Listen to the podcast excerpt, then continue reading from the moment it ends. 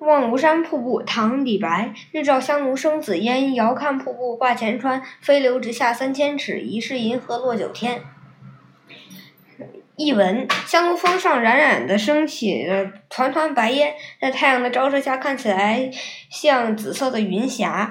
山巅的瀑布从远处看起来就像一匹白令挂在山前，水流从数千尺的高处直泻而下。